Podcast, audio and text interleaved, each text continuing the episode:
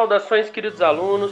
Depois de muito tempo fora, depois de muito tempo longe, o ano de 2021 veio, o ano letivo vai começar de novo e com isso o retorno do Não Precisa Copiar. E esse ano eu estou aqui reunido com meu querido e já conhecido amigo Rodrigo R. de Carvalho. E aí, Rodrigo? E aí, pessoal, tudo bem? E também temos a ilustríssima presença do nosso querido amigo, porém não tão conhecido. Ou o Fred já participou e eu não me lembro? Ah, sim, já fez o de Platão. Já fez o de, de Platão, né? Então, o já também conhecido, mas não tão conhecido assim, Frederico Crepe. E aí, Fred? Olá, tudo bem? Estamos aí. O Fagner, o Fagner, como vocês sabem, é um, um dos nossos membros oficiais ele não está presente porque agora, além de uma filha a caminho, ele também tem uma propriedade rural que ele está plantando aí milho. Então é uma longa história. É uma longa história. É, se a Camila estiver ouvindo isso aí, o Fagner agora é um agricultor de milho Monsanto. É, essa semana a gente vai começar uma série que os meus amigos vão falar melhor para vocês aí de filosofia da ciência. É um campo específico da filosofia e para inaugurar esse assunto a gente vai começar com ele, o Homem de Turbante, o Homem Branco de Turbante na Inglaterra. Não é, não é o filme que tem uma, uma pintura de turbante? O Homem Branco de Turbante seria cancelado. É, ateu, David Hume. também. Ateu. Não sei se o ateísmo cancelaria, mas o turbante certamente. Naquela época, acho que. Naquela época, sim, né? É, é, pois é. David Hume. E a gente trouxe o Fred aí porque é um assunto que sempre foi caro a ele, filosofia da ciência. Só que antes do Fred falar, o Rodrigo vai começar conversando com a gente.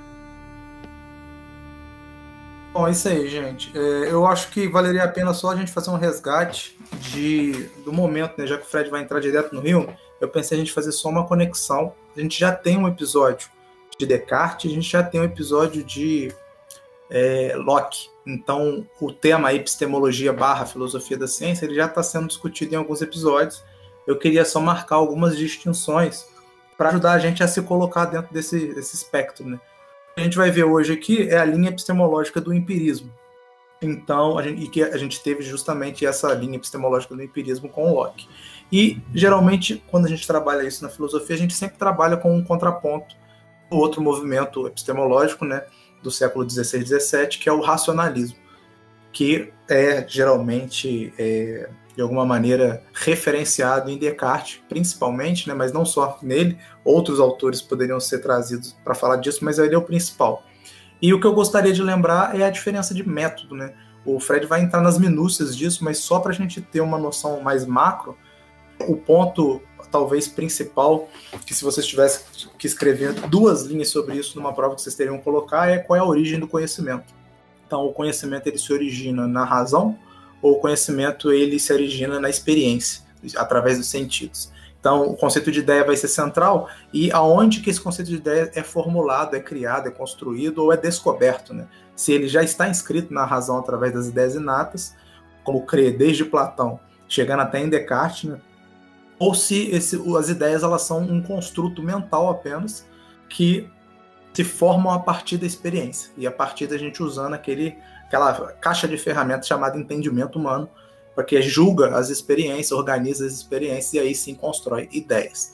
E aí o Fred vai falar das diferenças, mas eu acho que o que vale muito a pena a gente citar é a questão do método. Né?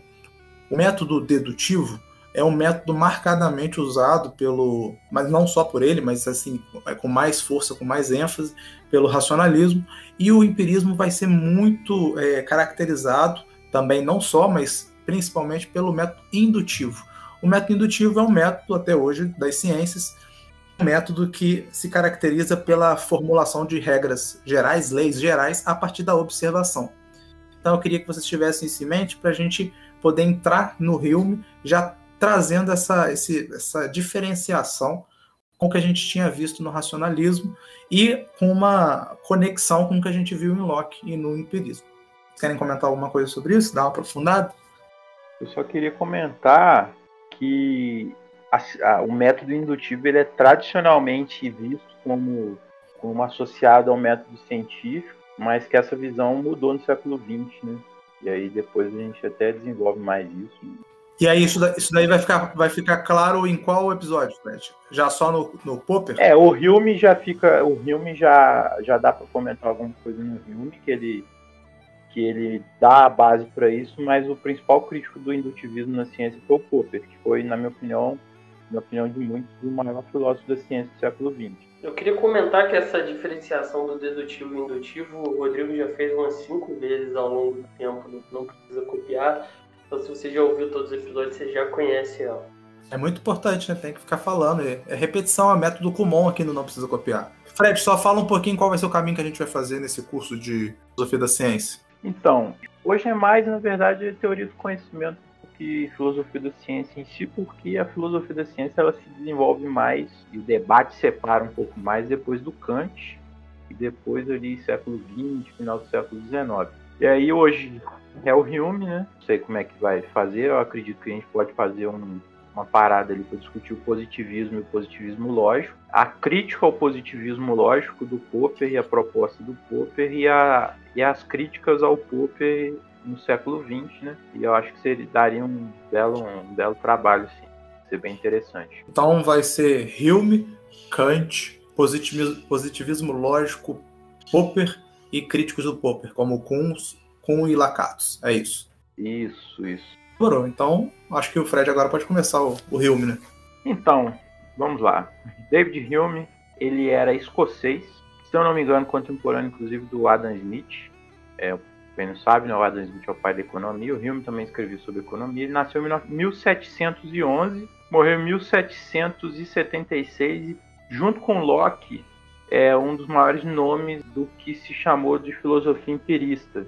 E, era, e é um dos maiores filósofos da filosofia, moder, da, da filosofia moderna e, consequentemente, do debate que travado ali entre racionalismo e empirismo. E ele leva as ideias do, do empirismo que está sendo debatido aqui, ali na época ao extremo. E aí, assim, a, uma noção central do, do pensamento dele, assim, só um resumo para depois a gente entrar, né? Ele tenta mostrar ali que a noção de causalidade, que era central na reflexão da, da ciência ali na época, ela era uma noção que ela não tinha uma fundamentação é, nas coisas. A fundamentação ou a, a raiz da causalidade, ela não estaria no, nos objetos e sim nas pessoas. E por que, que isso é importante? Porque desde o século, século especialmente do século XVI para frente, você tem a Revolução Científica.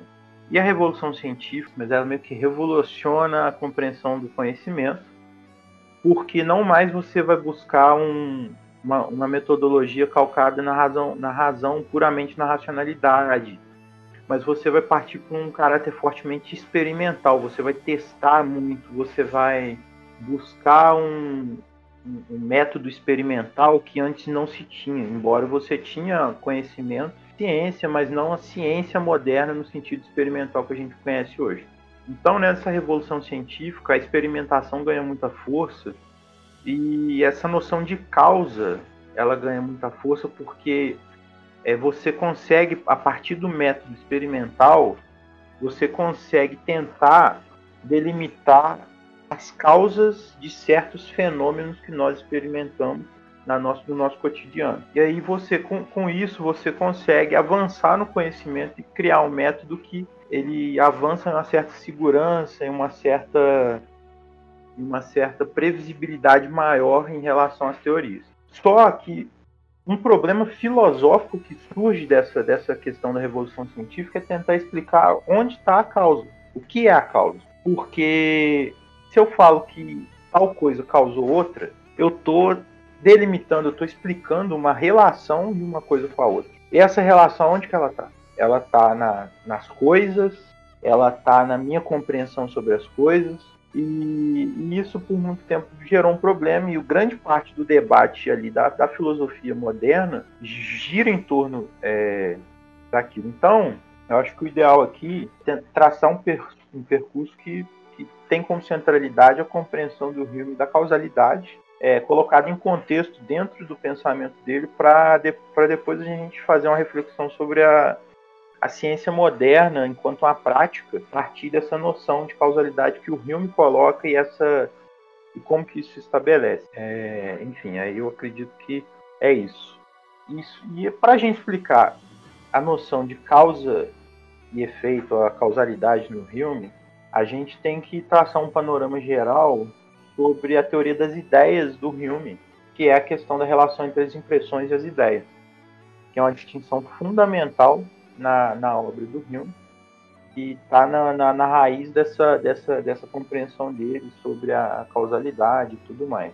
E só um parêntese rápido, o Hume ele tem duas grandes obras, né, só para é, curiosidade ou um detalhe importante, que ele tem duas grandes obras, né, tratado sobre a natureza humana, duas grandes obras sobre esse tema, né, esse tratado sobre a natureza humana ele foi a primeira grande obra do Hume ele não foi foi uma obra não que não foi bem recebida é, não foi bem compreendida na época e o Hume ele buscava muito essa essa essa compreensão e, e a clareza isso é uma coisa que é inclusive tradicional na filosofia inglesa que é essa busca por clareza filosofia, especialmente na, naquela região, naquela época ali. É, então ele, ele abandona esse, essa obra, o Tratado da Natureza Humana. Inclusive, é uma curiosidade até meio é meio, é meio engraçado isso, né? Ele escreve um resumo do livro, que chama Resumo sobre o Tratado da Natureza Humana, anônimo, é, mas depois se descobre que foi ele mesmo que escreveu, para tentar criar algum comentário sobre essa obra. Então, por exemplo, ah, fiquei sabendo que um tal de David Hume escreveu aí sobre a, sobre a natureza humana, esse belo livro, Tratado da Natureza Humana, para tentar gerar algum comentário no livro, sendo que ninguém tinha, tinha lido e tudo mais. Cara, eu, eu quando eu fiquei sabendo disso, eu fiquei assim impressionado, porque eu li o resumo e ele tem um outro título, né? Eu não me lembro agora, mas é um livro excelente por si só já, ele já é uma compilação assim de ideias muito bem apresentado, muito bem argumentado, e já ele sozinho já é impressionante.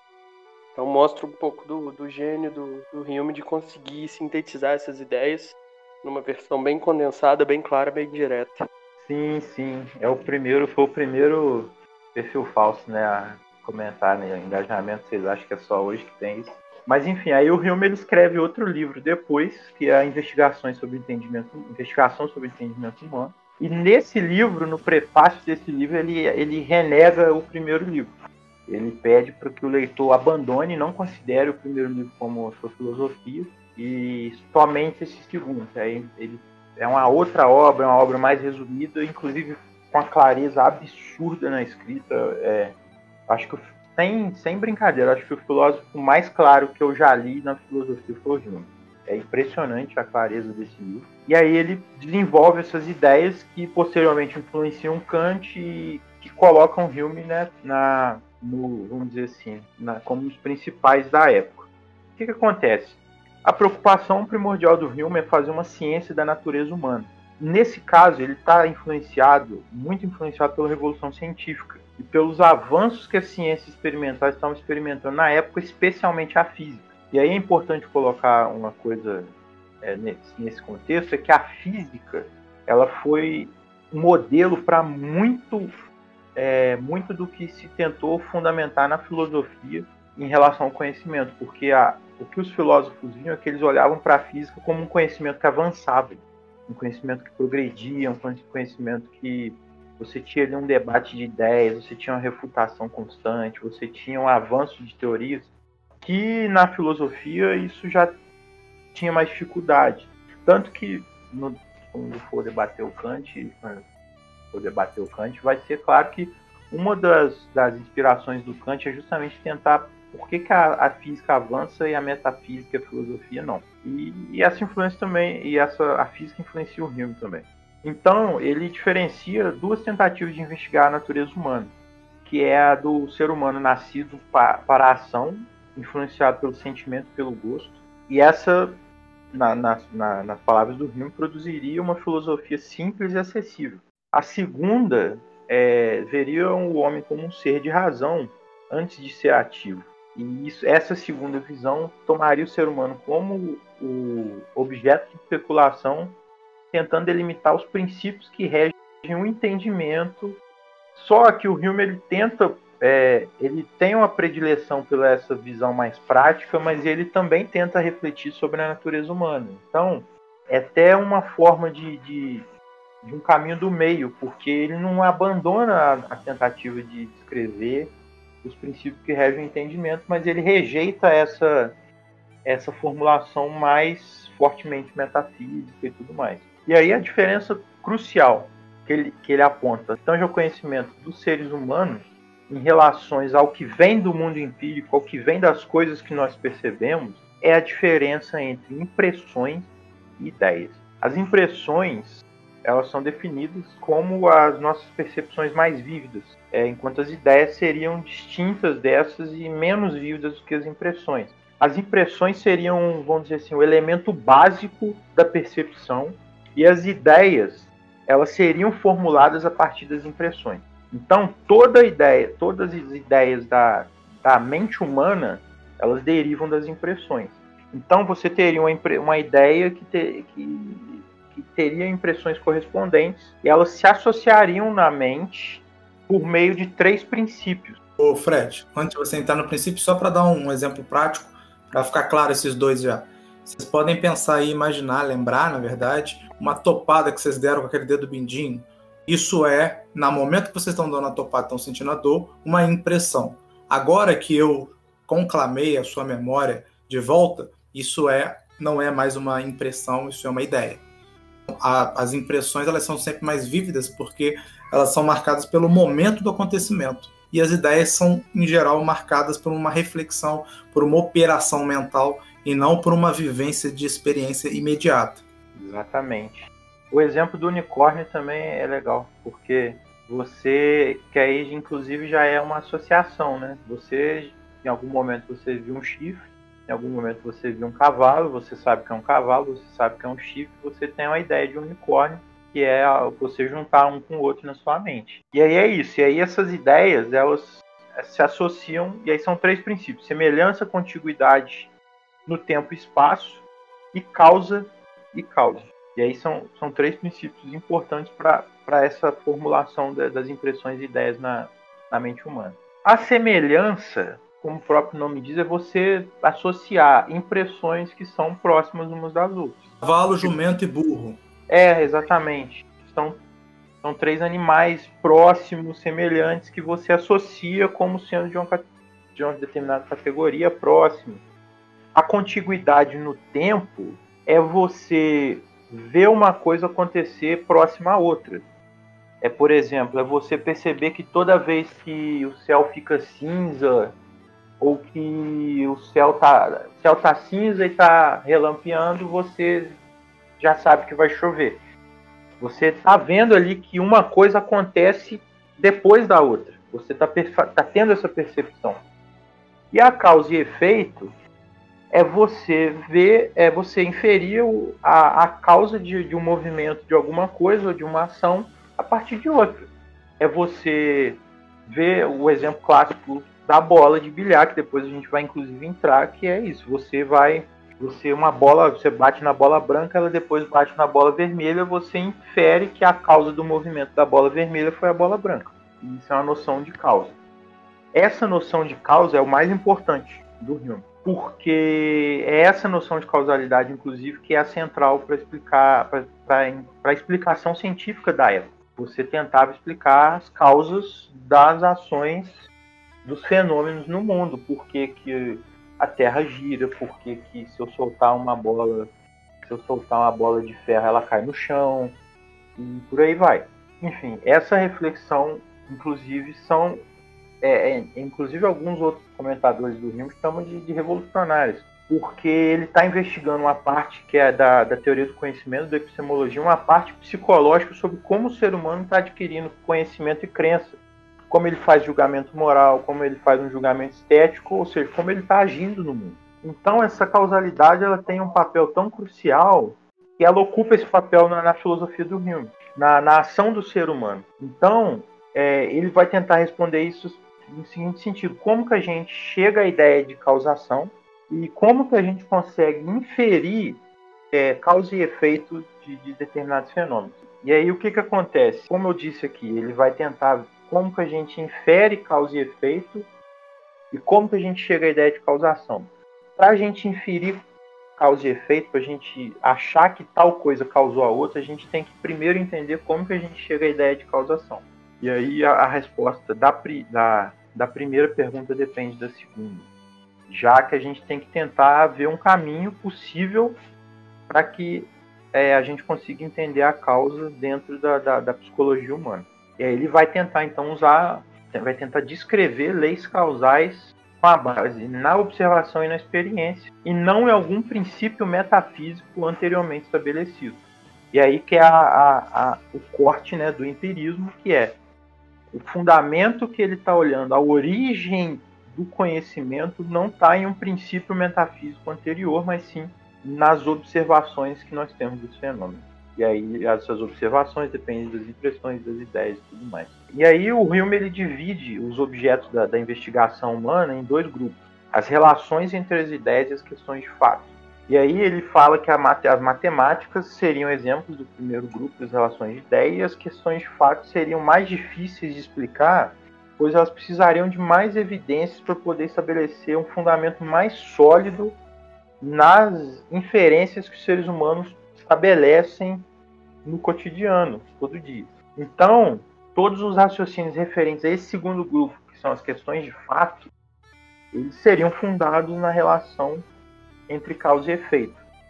Então, o grande desafio seria justamente explicar como que essa relação é feita. E aí ele usa um grande, um grande exemplo que é o da bola de bilhar, que acho que é o, um, acho que é o exemplo talvez mais famoso dele, que é o seguinte, quando você está vendo uma bola de. está vendo uma mesa de, de sinuca, você tem uma bola e aí essa bola se move em direção à outra e ela bate na outra. E aí essas bolas se chocam e uma bola que estava parada, ela agora está em movimento. Esse é um exemplo da, da, da, relação de causa e efeito. E aí, quando você olha para o movimento dessas duas bolas, você, você infere que uma causou o movimento da outra. E aí, por que, que tem, existe essa inferência? Por que, que você vê ali e fala, olha, uma causou o movimento da outra? E a resposta a essa pergunta provavelmente é a maior contribuição epistemológica que o Hume dá para a filosofia. Porque ele vai explicar que essa relação de causa e efeito ela não está no mundo empírico. E aí, inclusive, é uma radicalização que ele faz do empirismo. Essa, essa relação de causa e efeito ela não está no mundo empírico ela não tá no, não existe um, uma relação nas coisas de causa e efeito, mas sim no hábito que os seres humanos criam acerca dessas coisas. Então, lá naquelas relações que nós fazemos entre as impressões, entre as impressões e ideias, entre o que a gente vê, a gente tem a seguinte conclusão: uma, a, algo causou é, a, a, o movimento, uma bola causou o movimento da outra. Mas na verdade o que você está vendo não é a causa, você está vendo uma bola se deslocar, bater na outra e a outra bola se mover. E aí na, na, na hora que você vê essa, essa, essa aproximação, você automaticamente infere, você já preço, você parte e acredita, olha, uma bola causou o movimento da outra. Então, por exemplo, quando o vento vem vindo, ele chega até mim e balança a árvore que está ao meu lado, são dois eventos separados. Quer dizer, a experiência não me mostra a conexão. O que me dá a conexão é o meu entendimento, que faz, por, por ver várias vezes acontecendo isso, fala: sempre que o vento vem, a árvore, a árvore vai balançar. Então, quer dizer, a conexão Exatamente. mesmo ela não está no mundo, ela não foi observada, ela é uma conexão que a minha mente faz. Exatamente, a sua mente faz. Construída pelo hábito. Exatamente. Aí você usou um termo importante que é a repetição, que é o que é isso, você vê o vento balançar a árvore e aí você, você associa uma coisa com a outra e você infere uma noção de causa e efeito. E aí você pensa, olha, é, o vento causou o movimento da árvore. Mas não é algo que está no mundo.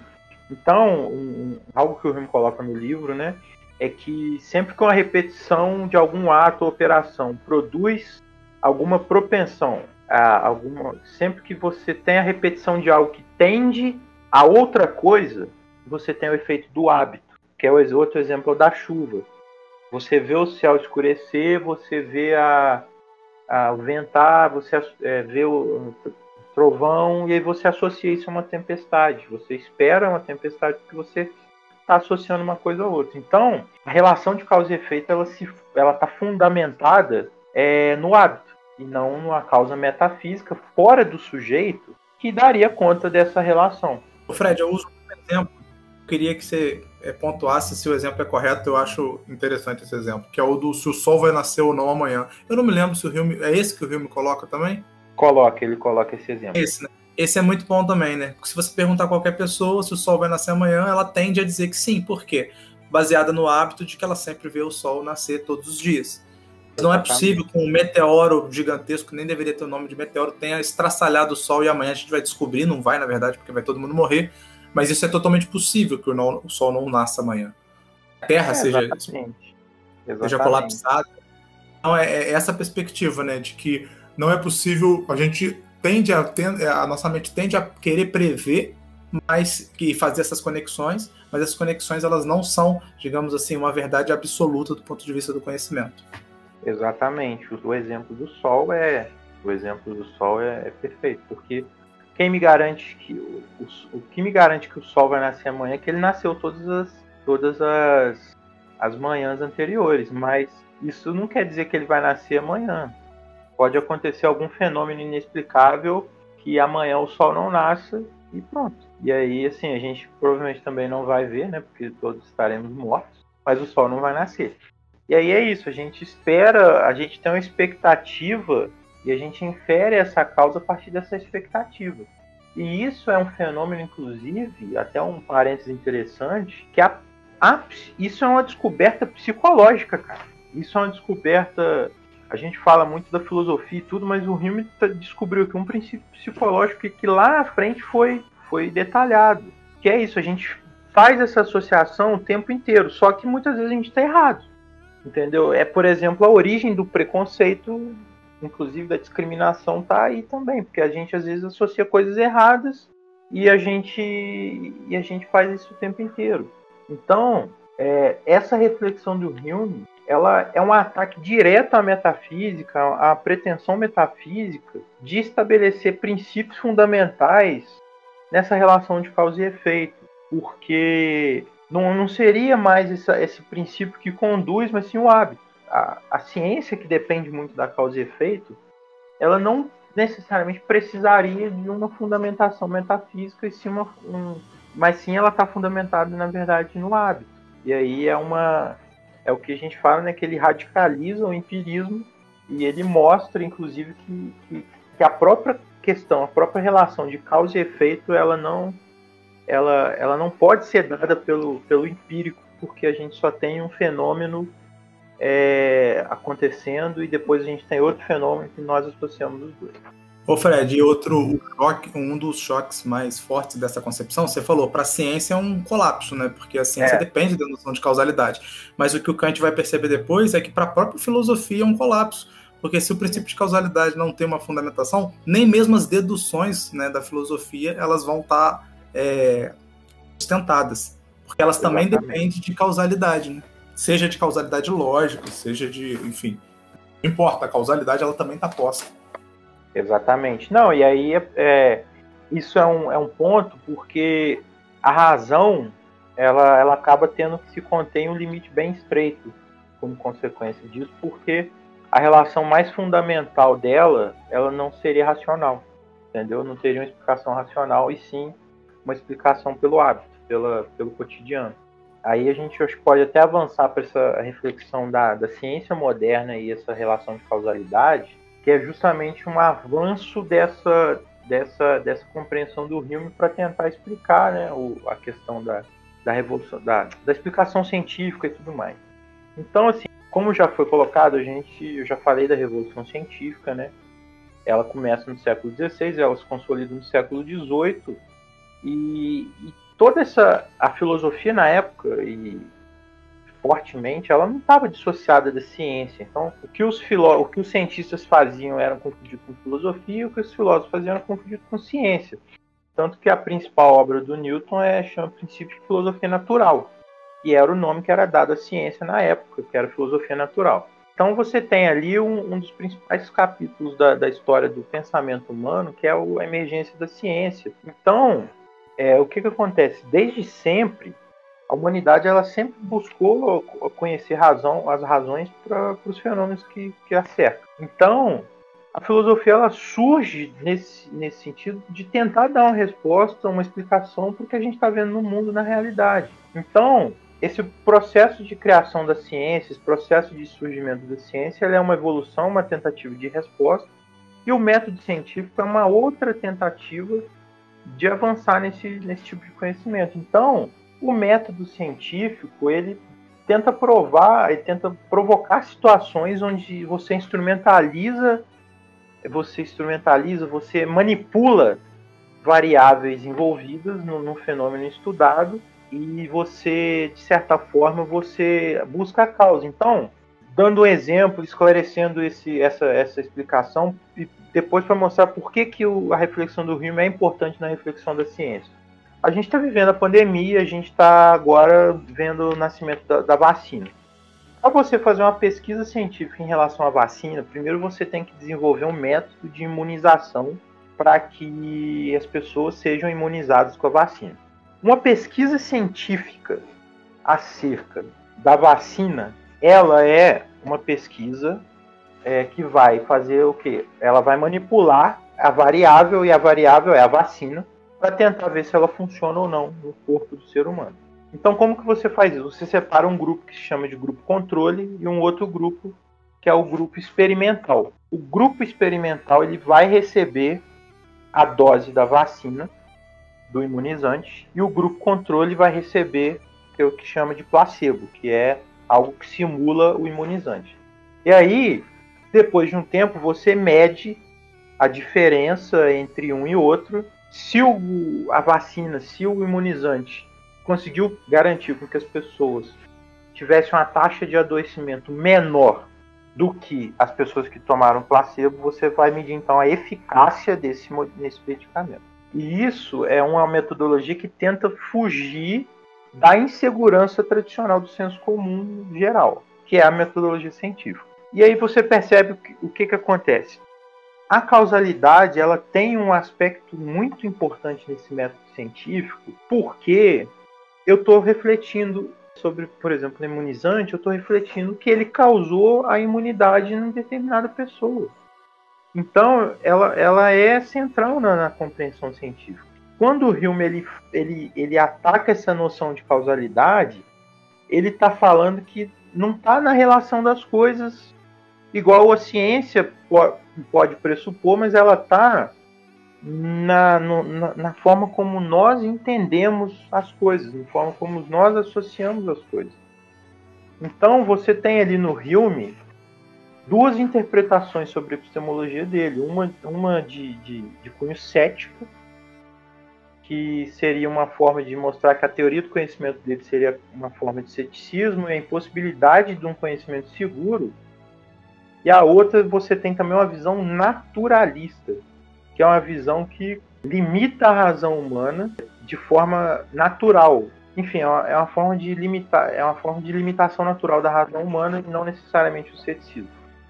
É, e aí você tem uma relação do Hume com a fundamentação da ciência moderna, já que não essa especialmente essa segunda noção a naturalista, ela é uma visão não negativa do conhecimento, porque ela admite a possibilidade do conhecimento, mas ela limita ele, ela coloca ele em limites estreitos. Então, você tem um determinado ceticismo, que inclusive é algo que se discute no Hume, né, que ele é apontado como cético, que você tem um ceticismo relativamente moderado, porque você não descarta necessariamente a, as relações, mas você coloca elas em, um, em uma pretensão, você dá uma pretensão menor do que elas deveriam ter. Então, é, o que, que eu acho assim que a gente pode refletir, inclusive, sobre isso?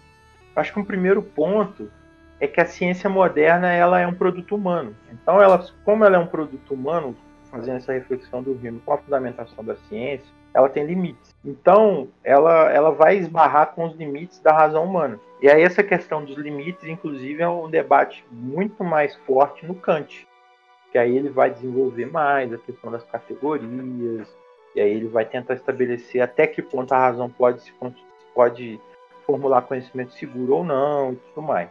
E aí, assim, se a gente avançar um pouco mais, é que e aí esse é um ponto, inclusive, um debate interessante, que se a gente for fazer uma relação da, dessa proposição do Hume com a ciência, ele fundamenta a ciência, que é, de certa forma, é um ponto é um ponto até interessante que ele fundamenta a ciência em algo não racional. E, e, a ciência que é muitas vezes entendido como o auge da racionalidade humana, né? Um dos auges, né? A, a ciência, os, os, a racionalidade na sua, na sua maior força. E, e aí o Hume, uma reflexão que se faz, né, que ele está fundamentando justamente isso em algo que não é racional. Porque se o método científico, se o, se o fundamento central do método científico é a noção de causalidade, e se essa noção de causalidade ela é, ela é uma construção do entendimento humano a partir do hábito, então eu tenho é, o ponto central da, da, dessa, dessa, dessa noção não é científico. A crença, né? É, exatamente. Ele não é tão ele, é, ele não é racional no caso, né? Ele não é racional do jeito que a gente gostaria. Acho que até racional a gente poderia dizer que sim, Fred, mas eu acho que ele não é seguro. Talvez a palavra-chave seja seguro, ele não é, é preciso. É verdade. Ele não é é capaz é de prever como a gente pensa que a ciência Exatamente. É capaz. Na verdade, melhor, né? Ele não é capaz de prever como a física é capaz de prever. A gente sabe que a física prevê. Exatamente, exatamente. É, você tocou no ponto central. É segurança, exatamente. A segura, é, e aí é, é, um, é algo que lá na frente o Popper vai falar, que é a, a questão da fundamentação da ciência, que aí o Popper também ele, ele se refere, ele cita muito o Hume, ele, ele é um cara que ele gosta muito do Hume, que é justamente o de que a ciência ela está fundamentada em princípios não tão seguros quanto a gente imagina. Ele fala que é ele usa até uma metáfora que é um belo prédio construído em bases pantanosas. Só que aí, assim, enfim, é, o que, que eu acho que dá para a gente refletir a partir disso, que é o seguinte. Se a ciência está fundamentada no hábito, é, que não, algo não necessariamente tão racional e tão seguro quanto a gente imagina, é, você sobra, no mínimo, a questão pragmática que é o que muito se discute. Porque, igual o Rodrigo falou, a gente às vezes não sabe com tanta segurança como ela explica, mas ela explica. E é inegável que ela explique que ela funciona. Então, é essa constatação é diária.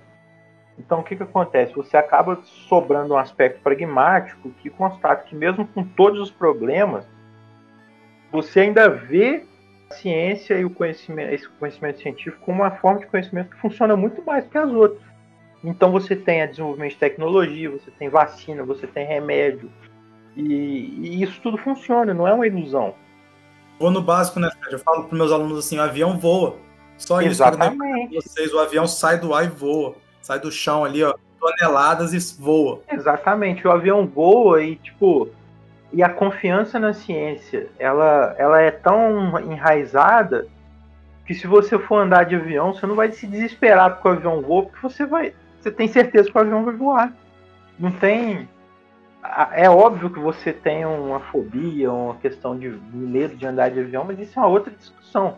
Mas o, você sabe que o avião vai sair do chão e vai voar. E, e se nada der errado, você vai chegar no seu destino. Então, tem esse aspecto que é muito importante. Aí eu acho que, assim, para concluir, eu acho que a gente colocaria, acho que dá para colocar alguns pontos que é o seguinte primeiro é que é destacar, de, de fato, a presença do Hume no debate do conhecimento como uma das principais. Porque, e aí é um ponto que também é discutido, é que ele radicaliza essa posição do empirismo e ele mostra que a própria fundamentação da noção de causa e efeito se deriva da experiência. Não está na experiência, mas você é obrigado a, a formular ela e ela não está nas coisas. Você faz isso e essa fundamentação ela não está em nenhuma causa exterior, em nenhum princípio metafísico ou em Deus. O Hume é, é um dos, inclusive um dos primeiros filósofos que ele ele não invoca Deus em momento algum para fundamentar nenhum princípio da filosofia dele na, na filosofia moderna.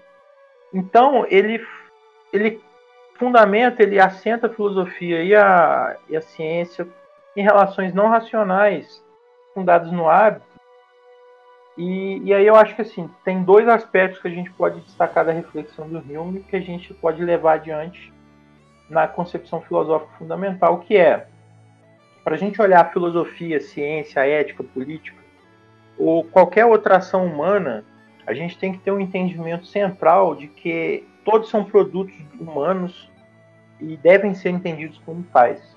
E para a gente ter essa noção, a gente tem que ter o um entendimento de que são limitados. É, a gente tem que ver aquilo como uma, um produto da, da natureza humana, um produto do entendimento humano no seu aspecto mais fundamental, mas entender que é limitado. Que então você sempre precisa de, aprimoramento, de aprimoramentos, de melhoras.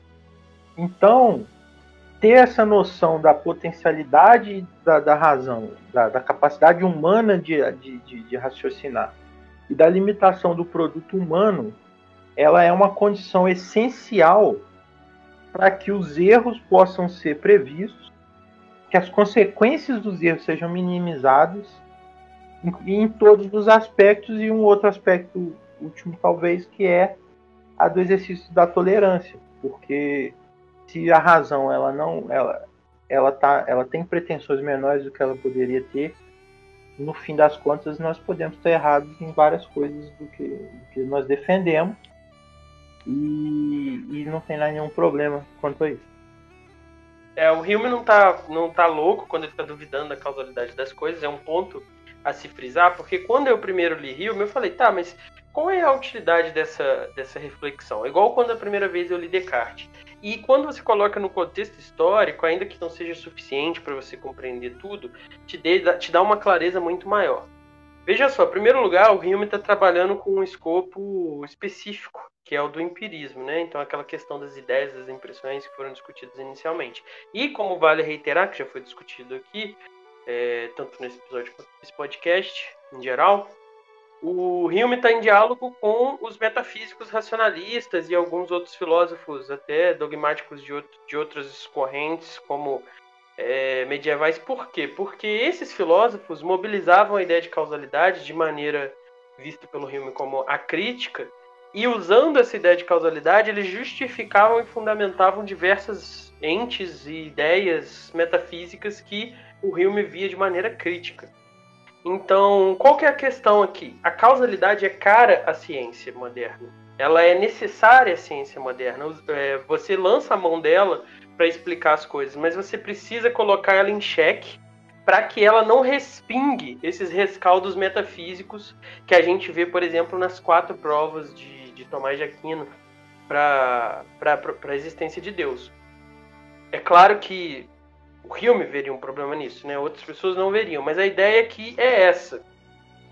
Não é que o Hume acredite nisso ou não, não é isso que está em jogo aqui. O que está em jogo é colocar um, um caminho para o conhecimento onde essa causalidade possa ser compreendida e entendida e a partir disso usada criticamente por aqueles que compreenderem essa filosofia.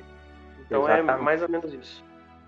Exatamente, é porque a, a causa, quando você fundamenta a questão da causa e efeito e você vai buscar uma fundamentação última do conhecimento, você tem que dar uma resposta sobre a causa e efeito que, que sempre foi muito problemática nessa época. E é justamente isso, o Hume ele quer fugir, ele quer contornar esse problema para para explicar a causa sem, sem colocar ela num princípio metafísico que ele, que ele às vezes não vai conseguir explicar.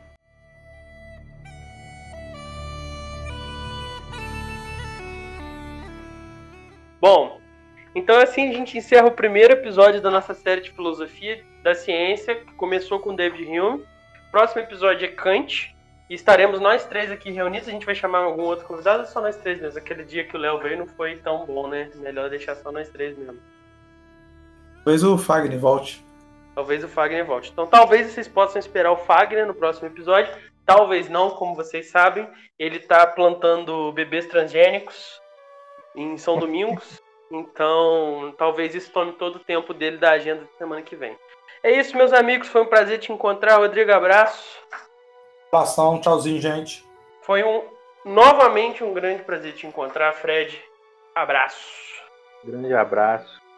É isso, meus alunos. Até semana que vem.